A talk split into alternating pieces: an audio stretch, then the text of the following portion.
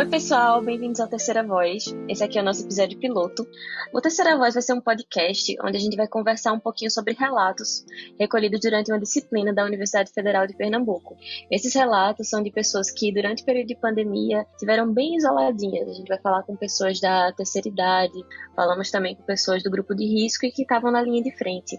É, junto comigo hoje estão Ever e Bia. Um oi pro pessoal, meninas. Oi, gente, tudo bom? É, eu sou Everline, também sou estudante de, de design da Federal. Oi, gente, aqui é a Bia Vione. Eu também faço design da Federal. E eu queria saber das meninas como é que vocês estão nessa, nessa pandemia. Estão se cuidando? Então, eu tô me cuidando bastante bem. Eu tô bem, bem guardada em casa. Faz um século que eu não vejo ninguém. Inclusive, foi muito massa olhar esses relatos do pessoal, ver as histórias diferentes, porque tira um pouquinho a gente do lugar que a gente tá, né? E você, Ever, como tá? Então, amiga, é, eu tô, assim, também me cuidando na medida do possível, saindo realmente só pro essencial. É, às vezes, sempre preciso dar uma ajuda à, à, família do meu namorado e tal. Então, normalmente, eu tô mais, assim, migrando entre minha casa e é, a família, a casa da família do meu namorado, né? Então, tá bem. É, foi muito como você falou, né? Foi muito interessante a gente ouvir é, os relatos, porque a gente vê como é diferente, né? Como é, é, esse momento tá impactando de forma diferente na vida das pessoas, né? E a gente tem uma visão, enfim. Mas é isso, né? Tentando se cuidar o máximo possível. Nesse primeiro episódio, amigas, a gente vai falar um pouco sobre trajetórias. E eu acho que é meio difícil a gente não pensar em trajetória e não pensar na nossa trajetória nesse período, né? É, assim, como eu já tinha falado, é muito interessante pensar em como é que está sendo esse período. No meu ponto de vista, de é, tá tendo que vir de casa para vir para casa do meu namorado. Então, são os únicos lugares que eu tô tendo contato, as únicas pessoas que eu tô realmente entrando em contato. E a gente pensar a falta, né, que faz a gente ter uma rotina, a gente conseguir, a gente sair é, para poder, enfim, ter contato com pessoas, seja no trabalho, na faculdade. O que é que, o que, é que vocês estão sentindo relacionado a isso? Ah, amiga, tipo, para mim tá sendo bem complexo. Eu tive vários momentos, várias trajetórias, na verdade, durante a pandemia. Teve, tipo, um momento que eu tava completamente sozinha, passei os primeiros quatro meses, assim, isolada de convívio com qualquer pessoa. Então foi bem complicado encontrar formas de me entreter, de entrar em contato com as pessoas que eu amo. Depois eu ainda consegui visitar os meus parentes, assim, meus pais, bem especificamente meus pais no interior. E depois voltei para Recife. E aqui eu tô passando a maior parte do tempo, na verdade, acampada na casa do meu namorado também. Nesse ponto, acho que a trajetória da gente meio que se encontra.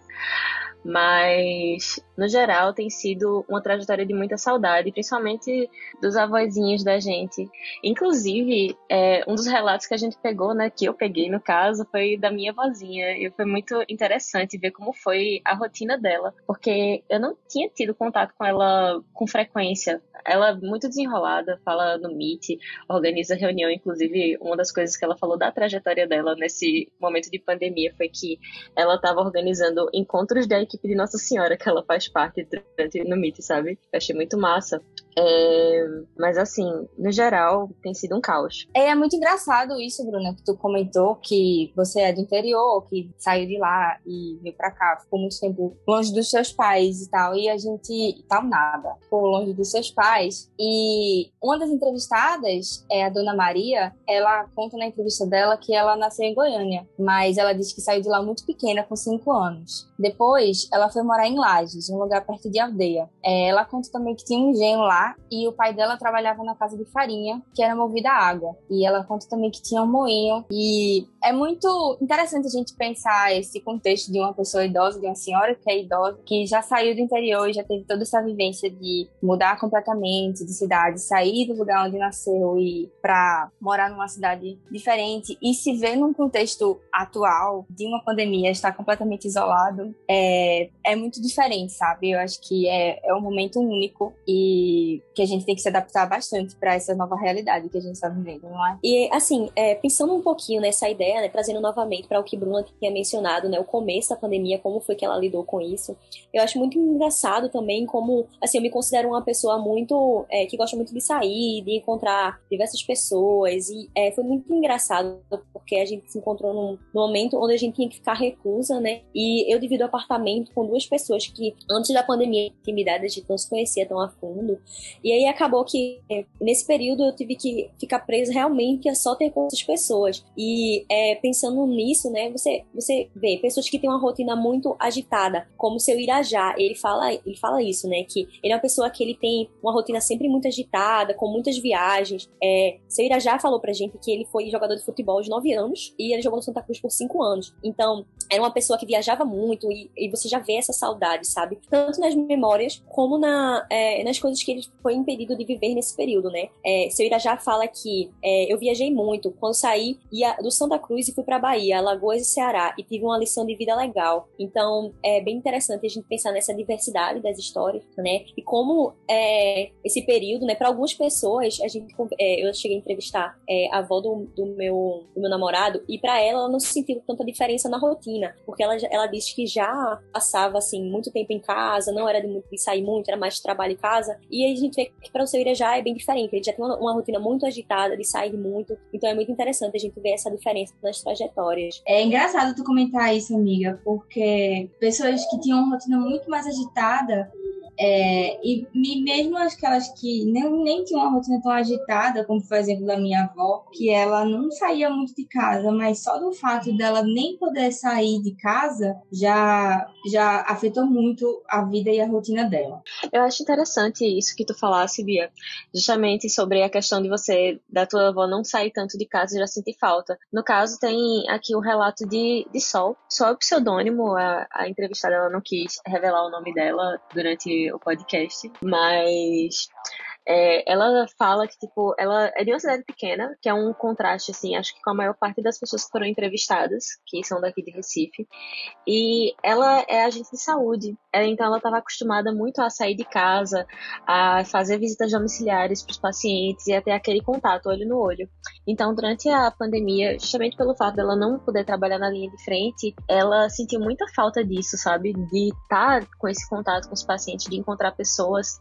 E pelo fato dela ser também de uma cidade pequena e é um contexto assim que é como se fosse como a cidade é bem pequena, é como se fosse um grande bairro. Então todo mundo conhece todo mundo. Então tinha muito essa falta do, do convívio com a sua a sua família cidade, né, de certa forma. E é interessante assim, porque o contexto dela do trabalho de saúde é bem diferente do pessoal que tá na linha de frente, né? É, Bruna, é verdade. A gente recebeu outro relato também de Francisca, que é um disso também, diferente de Sol, ela atua em duas frentes de trabalho. Então, ela não teve em nenhum momento o trabalho remoto, que muita, muita gente conseguiu ter, trabalhar de casa, é, mas, no entanto, ela permaneceu trabalhando desde o início da pandemia em um dos locais que ela trabalha, no LaFep, num sistema de rodízio. E em outro lugar, que ela trabalhava no hospital, onde ela tem a sua a assiduidade dela, ela nem teve férias, nem teve o sistema de rodízio, porque, como eu falei antes, ela fazia parte da equipe de trabalho de enfrentamento da pandemia. É, então,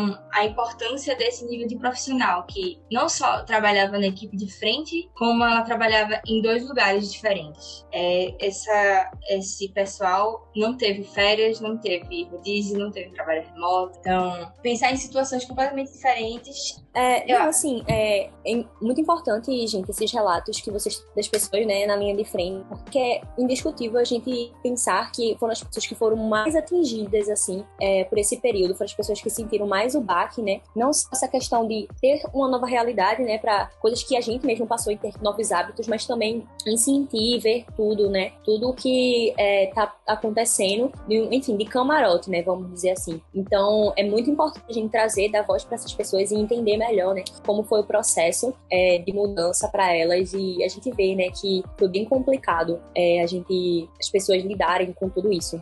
Eu acho isso realmente importante dar essa voz, como tu estás falando, Ever, porque justamente durante a pandemia eu tive a oportunidade de acompanhar de perto é, o dia a dia através de stories mesmo de uma amiga minha que ela estava na linha de frente. E era muito era uma mistura de orgulho, né, porque ela estava lá enfrentando tudo com medo porque é, você via o sofrimento que ela, pelo qual ela estava passando, de estar tá lá vendo o pessoal sofrendo naquelas camas, sem poder ajudar da forma ideal, sabe? Então é muito importante dar voz para esse pessoal, principalmente nesse momento. E eu acho que esses relatos todos mostraram também pra gente a importância das histórias de todo mundo. É, é interessante ver como cada pessoa foi vivendo durante a pandemia. E exatamente, Bruno, eu acho que esse é o nosso ponto principal do nosso podcast. Como tu falou, é trazer esses relatos para cá e a gente conseguir acompanhar de diferentes formas. É, do mesmo jeito que tu conseguiu acompanhar pelo Instagram, pelos stories, a gente trazer esses relatos para cá e, e vocês conseguiriam ouvir e se identificar e tentar puxar um pouquinho para a realidade das outras pessoas, que, o que elas estão vivendo, porque a gente não tem noção do quão é, caótico pode ser dentro de um hospital com um monte de gente doente e com um monte de profissional sem saber o que fazer.